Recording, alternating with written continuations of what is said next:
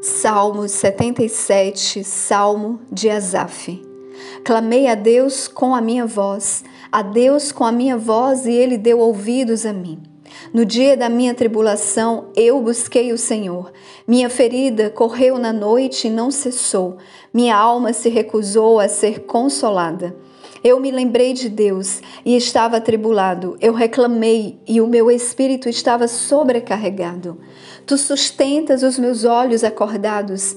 Estou tão atribulado que não consigo falar. Considerei os dias de antiguidade, os anos dos tempos antigos.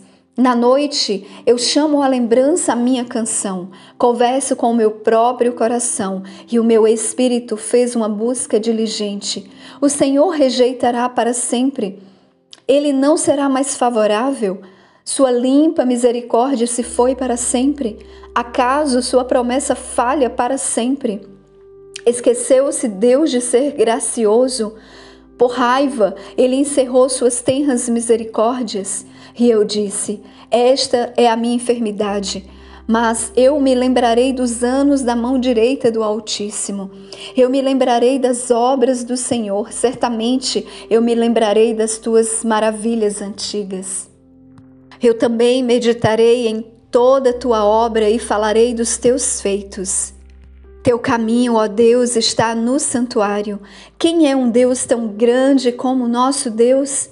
Tu és o Deus que faz maravilhas, tu declaraste a tua força entre o povo. Como o teu braço tu redimiste o teu povo, os filhos de Jacó e de José.